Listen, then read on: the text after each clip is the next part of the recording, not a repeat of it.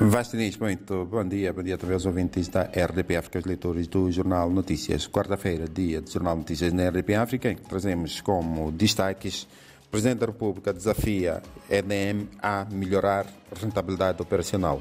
É o título a abrir a edição do dia, que dá conta que a empresa Abraços, com vários desafios entre operacionais e financeiros, fez 45 anos e deve diminuir as perdas e equilibrar as contas, segundo Felipe News, que orienta a EDM também a trabalhar de forma efetiva com a hidrelétrica de Caurabassa, o Fundo de Energia e outros produtores independentes de eletricidade, de modo que o balanço energético não seja negativamente afetado face ao crescimento significativo da procura em Moçambique.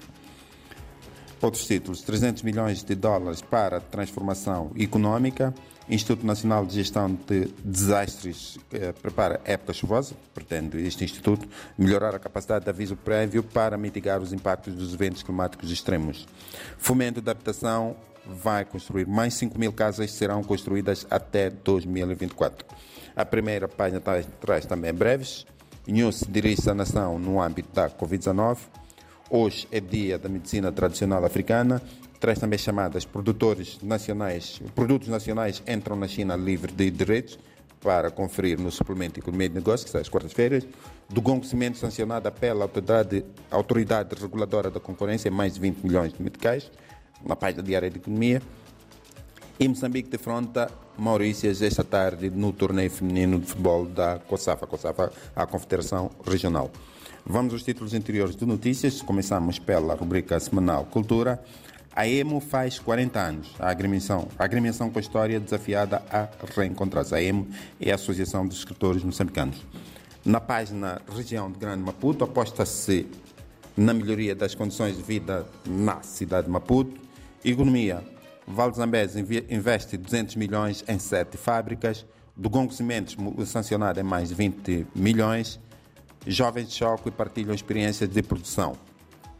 Em termos de economia, notícias traz também o suplemento, que tem como destaques produtos moçambicanos entram na China livres de direitos, empresários de Cabo Delgado querem mais bancos no norte do país, Beijing, Beijing e Seul apoiam a exploração de gás e TMCL lança serviço de televisão. TMCL, em companhia de telefonia móvel, Moçambique Telecom.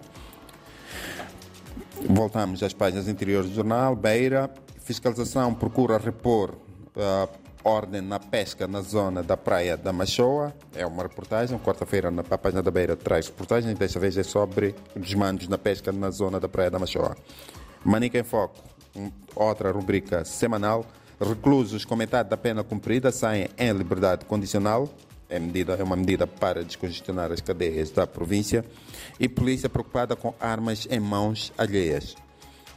Ciência, Tecnologia e Ambiente, novo vetor da malária deixa países uh, em alerta. Depois, para fechar, o desporto. Moçambique joga com as Maurícias torneio, no torneio da COSAFA em feminino, que está decorrendo na África do Sul. E Mambas assimilam estratégia para domingo.